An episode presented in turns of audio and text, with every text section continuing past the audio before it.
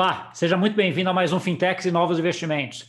E hoje nós vamos falar com um tema aí que fica na fronteira entre, o mundo cripto e o mundo tradicional, né? A gente está vendo aí muita informação de instituições, grandes bancos, grandes astros, grandes empresas investindo em Bitcoin e cripto, né? Ah, e vindo para esse mundo cripto que tem aí os seus diferenciais. E essa junção é muito importante para regulação, para tributação tal, e aí nada melhor para a gente entender como é que está isso e quais os lugares onde isso está melhor do que falar com um advogado. Né? Eu chamei aqui hoje o Ricardo Assaf, né, que é um advogado que tem aí uma trajetória já bastante grande, seja em startup, seja é, em cripto, para conversar com a gente aqui. Vamos lá, tudo bom, Ricardo?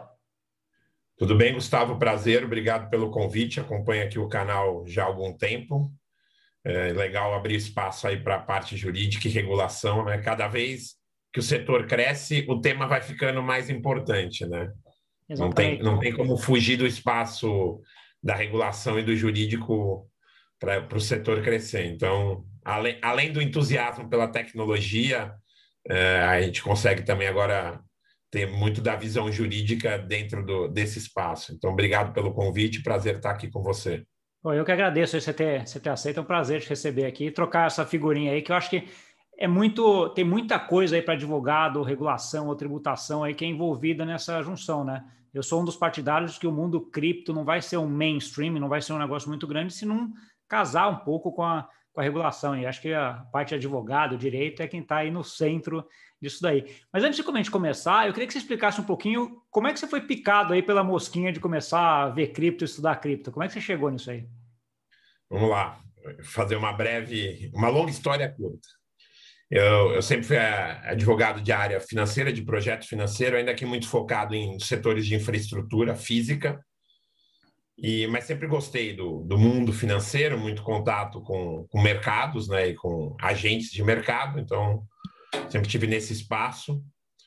É, depois tive uma boa experiência como empreendedor, fundei empresa, fiz investimento anjo, fui estudar um pouquinho Califórnia, Europa, e aí você começa a entender o movimento a partir da tecnologia, né? E aí você, primeira mosca que picou foi a da tecnologia, tudo que a inovação pode fazer. É, depois de um, de um tempo, fui convidado por um amigo ajudá-lo na parte jurídica de um projeto de mineração de Bitcoin. Claro que eu já tinha ouvido falar do Bitcoin, das outras moedas, mas tinha uma visão superficial. E é muito interessante quando você contrasta a visão que você tinha naquela época com a de hoje. Aí você consegue entender porque algumas pessoas ainda falam coisas que você fala, mano, não é possível que ele está falando isso. Que era exatamente como eu pensava. E, e aí eu falei, bom, deixa eu entender, né? E acho que a mineração é uma excelente forma de entender todo o movimento, né? Porque é a, é a matriz central do código do Bitcoin, né? O Proof of Work e como ele foi pensado é o que dá embasamento, né? Para todo o movimento que derivou e dá e, e dessa capacidade de resiliência incrível do Bitcoin, né? Lógico que a gente meu blockchain como algo muito mais amplo. É, e aí, estudando, você começa a se interessar. Você fala, cara, coisa fantástica que o cara criou algo sem ter visto rodar com tamanha é, funcionalidade, né? E aí, a partir disso, comecei a entender de outras coisas. Um amigo nosso em comum, Bernardo Quintão, é, que, que, já acho que já teve aqui ou em, em outros foros com você, é, começou a me introduzir para outros temas. Aí você começa a descobrir o staking, o farming, é, o espaço do DeFi, aí temas correlatos jurídicos, né? Esse surgimento das DAOs é, stablecoin, CBDC, todo um universo novo que às vezes não encaixa no mundo jurídico que existe. E aí juntou a tecnologia, o direito e, e, o blockchain, né? Três coisas que eu gosto, com gente muito interessante, né? Não só aqui no Brasil, mas fora. Então, aí, aí virou o assunto principal do meu dia a dia e do meu foco de interesse. Tá bom. E pegando um pouquinho sobre o tema que a gente veio conversar agora, como é que você está vendo essa, essa, essa vinda aí de institucionais para o mundo uh, cripto, né? Como é que isso está tá alterando e como é que, como é que você está vendo isso aí? A gente está tá indo para um modelo de ampla aceitação, na tua opinião, Safi? Eu acho que sim. Eu acho que esse tem um movimento aqui social, né? Onde primeiro era visto como algo de nicho, marginal, né? De dos geeks, dos cyberpunks, algo residual que não pertence ao mainstream, ao mundo efetivo. Ah, deixa lá, como alguns outros movimentos que já tiveram e foram residuais, então, ah, tá bom. Mas é, a própria resiliência e inteligência do código e da, das finalidades do blockchain e do empenho da comunidade começaram a ocupar espaço, né? Em detrimento de coisas que existem hoje no mundo tradicional que não funcionam tão bem, né? É, não só do ponto de vista de tecnologia, mas de reflexo social. Né? A ideia da descentralização, da não concentração de poder, que para mim é um tema muito importante, né? Quando você fala, não tem alguém decidindo e dizendo é assim por interesses que às vezes não são os melhores, né? Quando está descentralizado, é o reflexo da média, né? Que está ali escolhendo. E isso vai evoluindo conforme a sociedade evolui. Então, acho que esse movimento é que catapultou o blockchain e a capacidade tecnológica para uma adoção cada vez maior. E aí, pessoas mais resistentes começaram a falar: bom, essa onda é grande, é o tsunami. Não sei de quantos metros, mas ele está vindo. E aí, natural, isso já aconteceu em outros movimentos, as pessoas começam a aderir. E essa onda vai ficando mais forte, muito mais difícil lutar contra. E é bom que venham, né? Quanto mais atores e agentes se somam, mais plural e, efic e eficaz se torna esse novo ecossistema. E acho que o, o, regulador acaba vindo um pouco correndo atrás do cachorro, né? Bom, agora que o cachorro vai fugir, eu preciso regular. É a natureza do Estado, né? É, e, a, e a, em alguma medida, quando vira mainstream, as pessoas também querem regulação, porque o mindset, o frame no qual a gente vive, é o frame do direito positivo e da, e da regulação. Então, são conflitos, são questões que às vezes se conflitam, né, até com o fundamento do, da criação do, do código do Bitcoin, de outras blockchains, mas é, eu acho que elas coexistem. Né? Ah, eu acho que é muito bom que isso venha para o mainstream, e no mainstream tem algum espaço de regulação e, e, e positivação no mundo do direito. Então, eu acho que isso vai, a gente vai ver nos próximos três anos uma enxurrada de normas e regulações é, sobre todo esse espaço que a gente gosta tanto aí. Tá bom. E quando a gente está olhando isso daí, obviamente você tem países aí em, em vários níveis, né? Como é que você está vendo essa? Acho que primeiro, quais países estão mais avançados e que países ou regiões aí estão mais atrasadas em relação a isso? E como é que você vê isso nesse ambiente aí de competição por inovação também, né? Porque acaba sendo, sendo esse o grande ponto aí em termos da, dessa regulamentação. Né? À medida que você coloca uma, uma, uma regulamentação mais favorável a determinada tecnologia, você acaba trazendo muita inovação em relação a isso e, eventualmente, pegando um, um, um espaço grande disso para frente. Como é que você vê esses dois pontos aqui de competição entre, entre países, entre jurisdições e quais regiões ou países estão mais fortes aí? Não, acho que essa é uma questão bem interessante. Eu, como é que eu vejo isso? Eu vejo vários países saindo na frente e são países menores, né? Até tem alguns países grandes com economias desenvolvidas, como Austrália e Canadá, que já têm uma boa legislação, mas ainda não estão 100% desenvolvidos, mas tem projetos interessantes nesses países. É, e aí, para países menores que sempre tiveram como tradição criar nichos, é, alguns deles financeiros, porque, dada a dimensão territorial muito pequena, se eles não criassem uma infraestrutura de atração de investimentos, eles perderiam qualquer relevância. Então, era uma questão de sobrevivência. Onde a gente enxerga isso?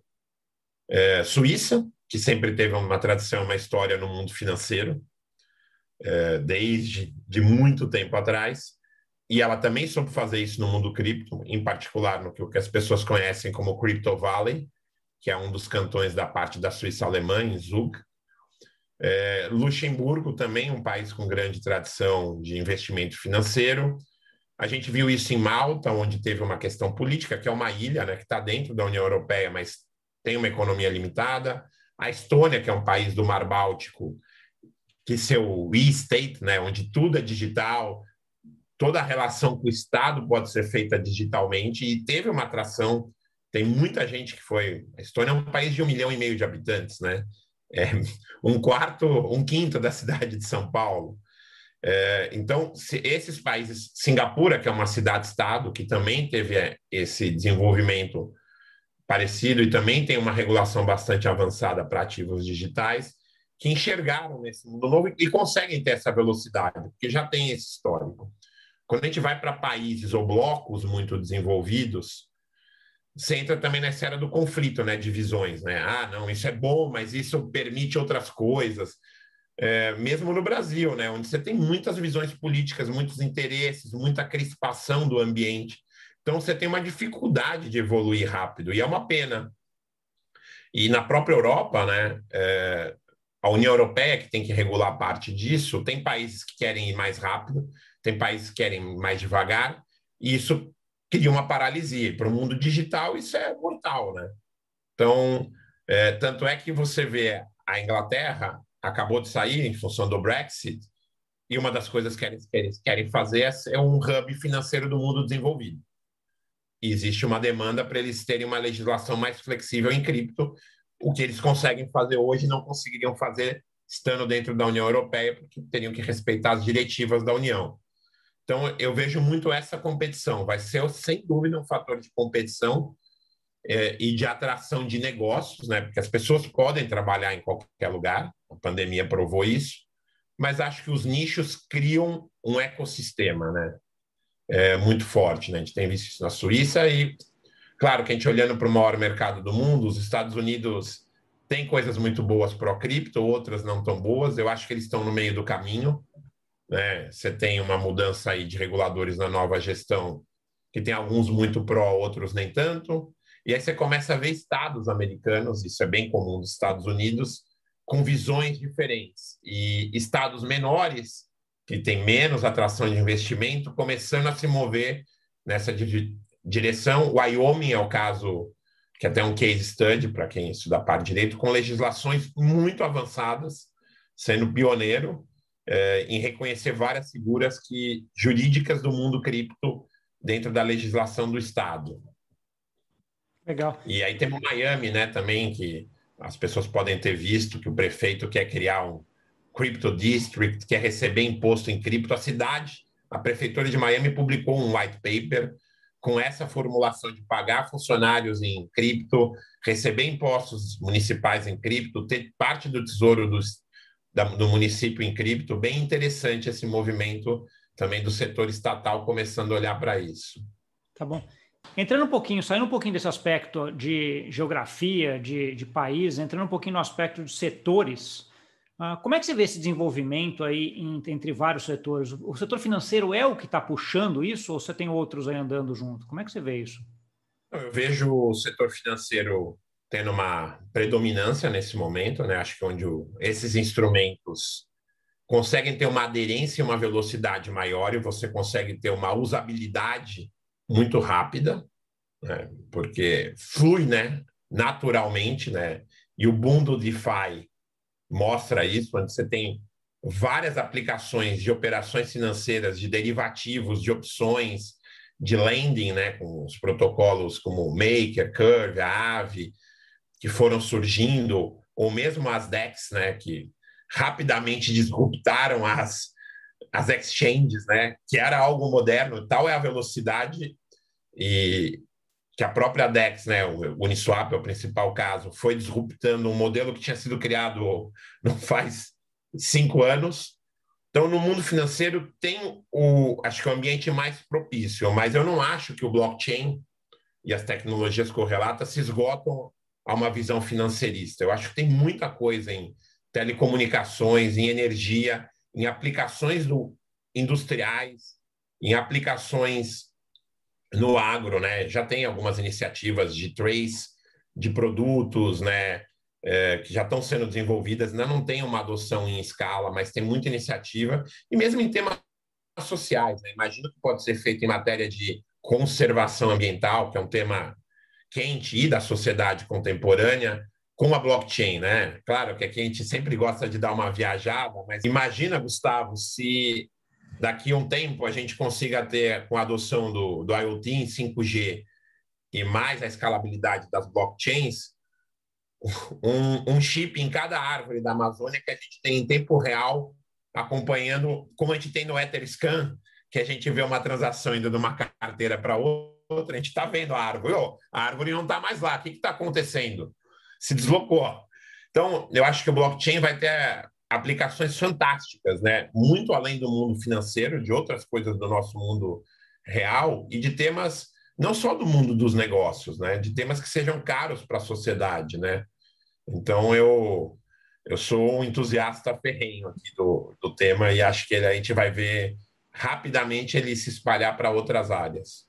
E no mundo jurídico, depois eu sei que a gente você tem uma pergunta só sobre isso, eu acho que o blockchain vai fazer uma grande transformação em tudo que é do mundo jurídico atual. Ah, então já, já emenda aí, já, já fala. Acho que a, a, dúvida que eu tinha lá é um pouco assim: essa parte jurídica, ao mesmo tempo, ela é um, um gatekeeper, né? Ela fica ali reguardando de tal forma os, sei lá, o que as pessoas acordaram como sendo regulamentação, né? Querendo ou não, a regulamentação é uma coisa da sociedade, que ela que colocou ali, né? Mas ao mesmo tempo ele, ele segura essa inovação, né? Então assim, a pergunta que tem aqui é a seguinte: é a parte jurídica o principal entrave hoje para adoção em massa, você acha? Eu não chamaria de um entrave. Eu acho que é natural. O direito ele vem a reboque, né? É, você tem a, sempre um fato, aí a sociedade reage a esse fato, né? Dá uma valoração, isso é importante, isso não é importante, é relevante, não é? E naturalmente você vem com a norma depois. A norma não consegue se antecipar aos novos fatos. A evolução humana tem que vir à frente da, da norma. É, claro que aí depois a gente pode ramificar, e não vai ser aqui, para fazer discussões filosóficas. Ah, mas a gente precisa de norma, a gente não pode se autorregular. Aí é um outro capítulo, é um outro debate. Admitindo que a gente precise ainda da norma e de algum nível de normatização, eu, eu acho que é normal e natural que a gente agora comece a ter essa demanda. Então, tem um entrave numa medida, né? Porque aí a gente começa a ter ideias e fala, dá para fazer? É, precisa ver o que, que a CVM acha. Não, mas a Receita nunca viu isso, porque a gente está nesse confronto de coisas muito novas, né? Por exemplo, o que, que é uma DAO? É, o Decentralized Autonomous Organization. Ela pode ser uma figura que não existe juridicamente e que não está em lugar nenhum, e está numa nuvem. Como é que você tributa? Como é que você assegura direitos? Como é que você contesta algo? Então, acho que a gente está num espaço muito novo, de algo que ninguém conhece. A gente vai construir isso. É, eu costumo e até. também vai vir, né? É, e pegando esse exemplo da, da Down, uma coisa que eu sempre comento é assim, a gente está com uma, hoje uma tecnologia que ela é global, que ela não tem geografia, não tem barreiras, e com regulamentações que são ligadas à geografia. Né? Então, assim, é de um estado, é de um grupo de países, que nem na Europa. Então, assim, mas ela sempre está ligada a alguma área geográfica. Né? E essa tecnologia não, não é assim. Então, é, é essa. essa... É, eu acho que esse é o espaço fantástico do novo, porque, por exemplo, uma discussão típica do direito é quando você faz um contrato com empresas de diferentes países, um M&A.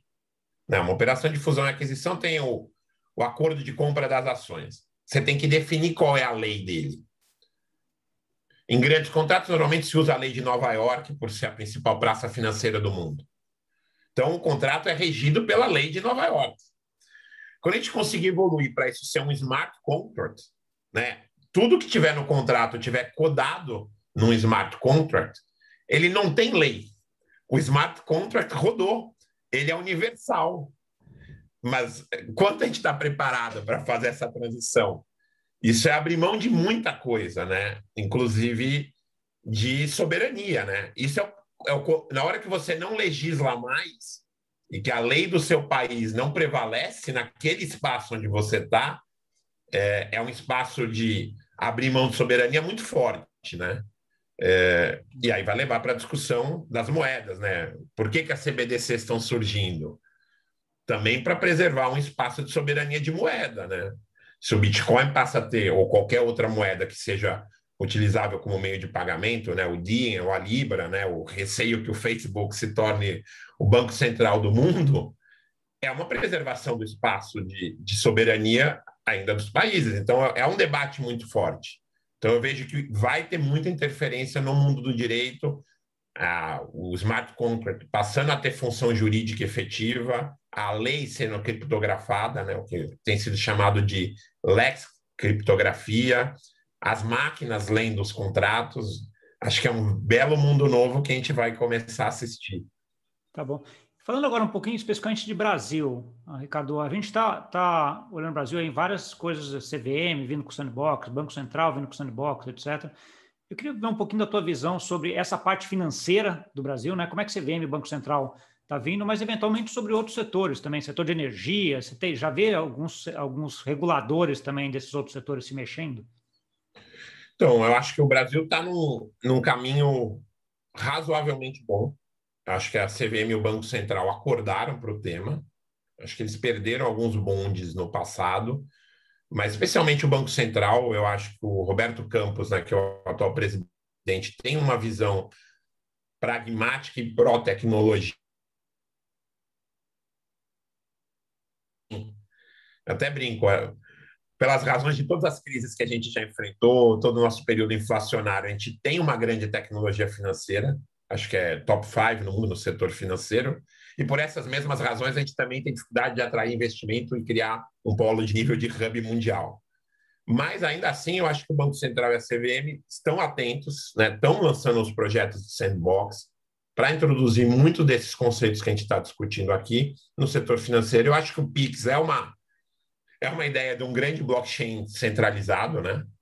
É, claro que sob o controle ali do Banco Central, mas tem esse conceito, né? Você consegue enxergar pelo menos a ideia ali. É, e acho que vai ter muita coisa acontecendo. É, tem o, o, CBDC do Real sendo estudado, eu acho que vai vir rápido. Então, eu estou otimista com CVM e Banco Central. Estou é, menos otimista com legislação de âmbito federal. Acho que, infelizmente, pelo momento que a gente vive no país, seja da pandemia, seja de uma crispação política, é difícil você conseguir reunir o parlamento para olhar e falar que isso é, é para o país, isso é para o longo prazo, a gente precisa criar essa base legal. Tanto é que muita coisa que a gente conversa, a gente fala, é, estamos no limbo. E o limbo, nesse aspecto, é negativo, né? É, então, eu tenho um otimismo moderado com o Brasil. Não acho que é um lugar ruim, não acho que é uma legislação unfriendly, mas acho que a gente podia fazer mais. Mas é, é o quadro que eu vejo no momento. Tá bom. Queria agora bater bola sobre alguns temas que a gente sempre fala aí e que batem no, no, no, campo jurídico, né? Um deles é tokenização. Como é que você vê isso e como é que você acha, como é que você vê o meio jurídico se desenvolvendo para esse, esse tema? Acho que aqui em tokenização é um tema fantástico. É, também foi um dos onde eu comecei a estudar muito de, de cripto, eu vejo aqui duas diferenças, né? Quando você fala do token como uma finalidade tecnológica, né? A gente acredita, a gente já discutiu isso, e é uma provocação aqui para quem está ouvindo, que todos os ativos do mundo serão tokenizados em breve. Né? A gente tem essa crença, a moeda, né? Vai ser o, I-real, o I-dólar, o I-euro, os bonds, né? A, o Tesouro Nacional vai estar em token, os bondes de empresa vão estar tokenizados e as ações também, que hoje são transacionadas em bolsa, de forma eletrônica, vão se revestir no formato de token. Eu acho que nesse, nesse aspecto é uma evolução tecnológica, onde você vai trabalhar fracionariedade, o mercado 24 por 7, a inter ou a eficiência de meio de pagamento, ou redução de custo transacional, mas é um aspecto mais tecnológico. Acho que aí a gente tem o universo dos tokens que representam ativos nativos digitais, que não existiam simplesmente no mundo. O que é o NFT? É uma criação do mundo digital. Surge o Ethereum e agora surge as diferentes NFTs, né? A 721, a 1155 e outras que vão ser criadas, como também provavelmente vão surgir na próxima versão da, do Cardano. É, você tem ativos que não existiam, simplesmente são coisas que são novas no mundo. Sim, você está falando né? especificamente NFT... desses NFTs de, de, especificamente de arte até, né? Que você tem arte é, digital, de, arte, de arte digital, é, tipo a propriedade do tweet inicial do Jacques Dorset, que foi leiloado por 2 milhões e meio, que ele destinou para caridade. Que ativo é esse? Né? É, onde se representa essa propriedade digital? Ela é análoga às propriedades que a gente conhece no mundo tradicional, isso é uma coisa muito nova. Para mim, não é a mesma família da introdução da ferramenta digital em ativos já existentes. Em algum momento, eu acho que converge, mas não são coisas juridicamente idênticas. Então, eu acho que aqui tem, tem um espaço muito novo, né? Tem os games, né? É, que a gente já falou também um pouquinho. Você vai criar economias dentro das, desses games, né? E de outras realidades virtuais, das metaverses, onde você tem economias e moedas transacionando lá dentro. Aí você tem uma propriedade, você tem uma terra no mundo digital. Você tem o skin, né? Que é o, a arma com o logo que você quer.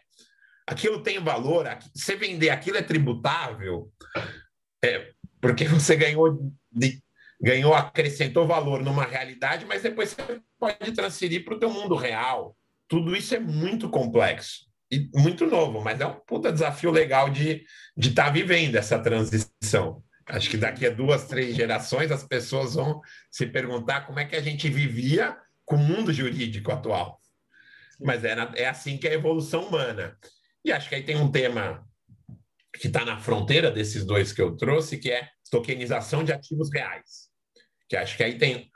E a arte é um bom exemplo. O Beeple fez lá o, o, NFT, que juntou várias coisas, milhares de pixels, e leiloou por 70 milhões. Alguém achou que valia 70 milhões, cada um acha que vale um preço, e tem lá o seu registro do seu não foldable token único. Está na carteira dele, ele pôs na carteira, na private wallet dele que ele quis. Se a gente pegar um quadro e tokenizar ele, é, não é a mesma coisa, né? Você até pode atribuir ali uma NFT da propriedade. Mas como é que você faz a interação entre aquela propriedade real? Elas são a mesma coisa ou elas têm duas visões distintas?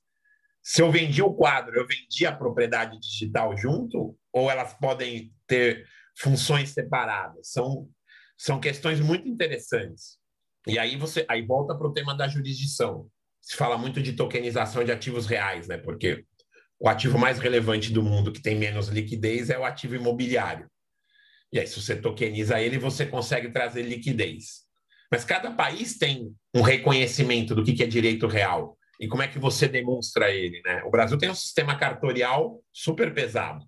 Então, como é que você faz os registros aqui? E aí eu quero negociar no mundo inteiro alguém lá fora vai ter a confiança de comprar aquele token? Ou eu faço uma derivada financeira do ativo real para que ele vire um token só financeiro?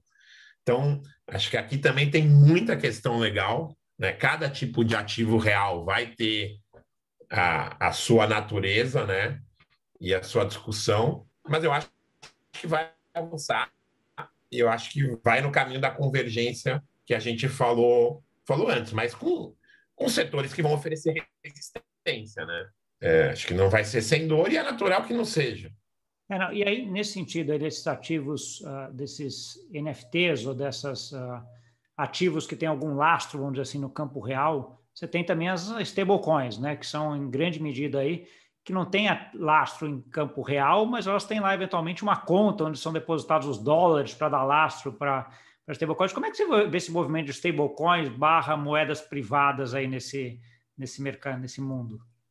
É, eu acho um, um tema bem legal. Acho que tem um valor bem grande o, o movimento das stablecoins. Eu acho que vão crescer. Gostaria que crescessem, né? Porque eu acho que elas são redutoras de custo e aceleradoras de da, da transição digital acho que nos Estados Unidos mesmo, né? A gente, eu até comentei no, no Meetup que o pouco antes de sair o regulador da moeda americana lá, porque eles têm vários órgãos reguladores que chama OCC, é, tinha reconhecido o uso das stablecoins como meio de eficiência de transação nos Estados Unidos, né? É, e aí tem uma grande discussão jurídica econômica aqui que é a stablecoin é um para um. É, e precisa comprovar que é um para um, né? tem aquela discussão se o Tether tem a reserva que ele tem, mas ele precisa ter a reserva do valor que está lá, porque todo mundo saca ao mesmo tempo, ou ele pode administrar de uma outra forma. De novo, estamos num espaço. É, se você olhar de uma maneira muito quadrada, você vai falar: não, tem que ter um para um, tem 40 bilhões de valor, tem que ter 40 bilhões na conta. Mas será que isso é verdade? As, 40... As pessoas sacariam? Até queria ouvir a tua opinião. Ah, não, e mesmo porque quando você entra, você faz o paralelo com o setor bancário hoje em dia, o setor bancário não tem, ah, não tem um para um. Então, se você for lá no teu, no teu banco, quiser todo mundo sacar o dinheiro que está no Bradesco e tal, não, não tem dinheiro para todo mundo, né? Então, para isso então, existe sistema um de reserva de fracionária. Será que a gente vai criar o índice de Basileia para o stablecoin? Quanto, quanto tem que ter em reserva? E aí você começa com as stables tipo uma DAI, que é uma é o protocolo que está emitindo. É. Então é, é, um, é um tema fantástico. É, falando um pouco mais de mundo prático, por exemplo, eu vejo o stablecoin sendo um grande facilitador do comércio internacional. É, moedas fracas né, para países da África, América Latina, é, Sudeste Asiático, onde você tem uma grande dificuldade cambial é, poder transacionar em stable é muito mais barato, é muito mais eficiente. Por exemplo, uma stable para transação só no Mercosul, né? porque a gente tem várias moedas fracas aqui, né? Cada país tem sua moeda fraca que você usa o dólar real para transacionar dentro do Mercosul. É, quando você podia ter uma stable do Mercosul e facilitaria tremendamente esse comércio nesse, nesse espaço, né? Então, e, e te digo uma coisa interessante, quem sabe pouca gente saiba. É, no Brasil, é, primeiro, as transações de comércio exterior não precisam ser necessariamente em dólar. Isso é uma crença, né? Porque sempre foi feito assim. E poderiam ser feitas em stable já. Em stable de dólar ou até na stable de real. É, se alguém quisesse topasse fazer e fizesse a compensação privada disso. Então, já temos, já temos tecnologia e regulamentação para isso. Por isso que eu vejo que stable é um negócio que vai caminhar rápido. Mas acho que vai ter muita regulamentação, porque aí mexe com um terreno que os bancos vão tentar proteger, né? É, os bancos, os bancos centrais, né? Porque começou a mexer é. com a falta da moeda. Outro ponto aí que recentemente a gente teve aqui no Brasil a CVM autorizando a emissão aí junto com a B3 de dois ETFs, né? Um da QR e um da um da Hashdex, né?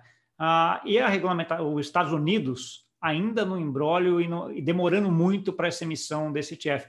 Qual é a tua visão? Qual é o grande entrave jurídico aí para os Estados Unidos não permitir que você liste um ETF na Bolsa Americana até hoje? Como é que você vê isso se desenvolvendo, Asaf? É, o que a gente vê nos fóruns e nas discussões é a crença de que esse ano vai sair o primeiro ETF, ainda que experimental, nos Estados Unidos, né? Não sei o quanto é wishful thinking ou desejo, mas os fóruns americanos parecem estar muito convictos de que isso vai acontecer por, também pela mudança na direção na SEC, porque foi feito ETF, dois ETFs de cripto no Canadá, né? na Bolsa de Toronto, existe uma facilidade grande de americanos investirem lá, então eles também não querem deslocar o investimento da seja da Nasdaq ou da NYSE para uma bolsa fora. Tanto é que com esse movimento já houve a perda do, do premium do, eh, dos fundos da Grayscale é, que tradeavam ao valor acima do Bitcoin, exatamente porque você não tinha um acesso passivo à exposição do Bitcoin, e com a sensação de que o ETF estaria disponível no curto espaço de tempo, esse prêmio decaiu. Então, eu acho que vai acontecer. A grande discussão do ETF nos Estados Unidos é que o ETF, no fim, tecnicamente é uma posição passiva, né? É, de quem administra o ETF. E aí você tem, que é sempre uma discussão interessante do, do mundo cripto para o mundo tradicional é que, que, exchange, que preços eu vou considerar para o ETF de cripto? O que, que define quais são as 10 maiores? São as 10 maiores, as 15 maiores exchanges? Não, mas então tem que pôr agora a Uniswap, né? Porque ela tem mais volume que, que muita bolsa centralizada. Você acha o grande ponto aí no caso não seria nem a estruturação do, do, ETF, sim do índice ao qual ele seria passivo, né? Exato. E aí, quais os riscos de manipulação? Ou já tem descentralização suficiente, como eles entendem que existem nos ETFs de bolsa, para que alguém não manipule? É, mas aí como é que você faz a escolha do que está composto naquele índice e nos referenciais para não haver manipulação? E que horários, né? Aí volta a discussão do mercado 24%. Que horas esse mercado muda? Porque ETF tem que fazer ajuste, né? Tem margem, tem alavancagem. Qual, qual é a referência disso? É. Não, é, então, é, essa junção do cripto com o tradicional leva a muitas questões. Então, eu acho que a, a SEC, por estar no mercado mais líquido e mais relevante do mundo, trata com muito cuidado. Ela não quer fazer experimentalismo nesse espaço. Ela deixa alguns outros. Deixa eu ver como é que funciona aí. Para depois eu trazer para o mercado por uma convicção de que o mercado americano continuará sendo o centro financeiro do mundo for a while. Quem sabe ele se desloque para a nuvem, mas acho que sim, o mercado e os agentes financeiros americanos continuam a ter essa prevalência. Tanto é que os grandes VCs americanos, né, Gustavo, estão por trás de todas essas iniciativas pioneiras. Inclusive, um, a gente até comentou aqui, um famoso VC do, do Silicon Valley, que teve por trás de, de todas essas grandes empresas de tecnologia, que é o Anderson Horowitz, que junto com a Sequoia basicamente criaram o mundo do venture capital, é, é o principal investidor da Sequoia, é, é o principal investidor da, da Uniswap, da Maker, e acabou de liderar o round, o round ontem da OpenSea, que é a principal plataforma de NFTs. Então, gente já, lá a gente já vê a confluência, a gente está vendo os grandes bancos americanos entrando pelas diversas portas laterais em cripto, né? Tá bom. Ricardo, a gente tem mais ou menos um tempo aqui que a gente que eu tento seguir, a gente já chegou, ultrapassou até um pouquinho ele aqui, acho que o papo está bem interessante e, e é válido. Eu queria que você deixasse aqui agora uma mensagem final aí para quem nos ouviu também e um, como que esse pessoal entra em contato contigo. Bom, vamos lá. Eu acho que é cripto, blockchain não é algo só financeiro. É, eu não partilho dessa visão só financeirista e digital desse espaço. É uma das coisas que me motiva a estar tão presente em cripto, não é que eu também tenha nada contra, pelo contrário, gosto bastante dos mercados, mas eu acho que esse é um movimento que vai all across the board, vai estar em todos os setores e vai ter uma aplicação social incrível. Tenho até visões políticas sobre isso, acho que a tecnologia, com um contexto amplo, e o blockchain são fatores de redução de desigualdade. Claro que depende do ser humano aplicar isso de maneira eficaz e eficiente, mas desconcentram poder, tornam a sociedade protagonista. Então, acho que suportam várias coisas que eu acredito profundamente. Essa é uma das razões porque eu quero estar nesse espaço e quero me aprofundar cada vez mais. Então, eu acho que a gente está só no, no começo tanto no mundo financeiro quanto em outros setores. E aí, obrigado por abrir o espaço. Enfim, estou lá no LinkedIn, Ricardo Assaf. É, né, tem uma consultoria também que eu atuo em, em setores não só de blockchain e cripto, mas tenho feito cada vez mais isso como advisor de alguns projetos. E quem sabe aí com a tua consultoria eu monte algum canal digital para partilhar as informações do, da parte legal jurídica do mundo cripto e do blockchain. Opa, você pode contar comigo. Acho que você tem tudo. Vou te ajudar no que for necessário. Eu acho muito importante essa, essa, esse ponto entre essa intersecção entre mercado cripto e tradicional, porque é, é para mim é o, é o, caminho, é onde a gente vai ter muita discussão aí para frente e é o que vai é o que vai delinear aí o desenvolvimento das sociedades, dos países para frente. Eu acho, né? Acho que você tem que juntar essa parte de tecnologia, inovação, etc., com o que a sociedade quer e que a sociedade tem a sua, a sua velocidade, né? E assim, isso é dado pela parte de regula é, regulação, e os advogados, para mim, são essenciais nesse processo, né? Porque eles entendem muito da parte de regulação e como colocar isso, e cada vez mais, como você colocou aqui, você é um exemplo disso, entendem o outro lado também de inovação, né? Então, assim, isso é muito importante a gente ter para frente. Então, se quiser ajuda para montar um canal, escrever qualquer coisa, só contar comigo aí que eu te ajudo sim, Ricardo. É, uh, para finalizar, então, obrigado. Eu vou deixar depois todos esses links aqui embaixo também para quem quiser te encontrar e seguir essa conversa contigo. Mas obrigado, acho que foi uma conversa ótima aqui, com muito conteúdo e com uma visão bem global e ao mesmo tempo local também em relação a esse mundo. Obrigado. Obrigado você, Gustavo parabéns aí pelo canal. Espero que continue e cresça. E estou à disposição, quem quiser. Na, e nos, nas redes sociais e em outros encontros aqui, vou estar à disposição e vai ser sempre muito bom partilhar informação com todo mundo. Tá bom. Para você que nos viu, muito obrigado pela audiência. Não esquece aí de compartilhar com aquele amigo e amiga também que tem dúvidas ou que gosta desse assunto. E até semana que vem. Tchau, tchau. Um abraço.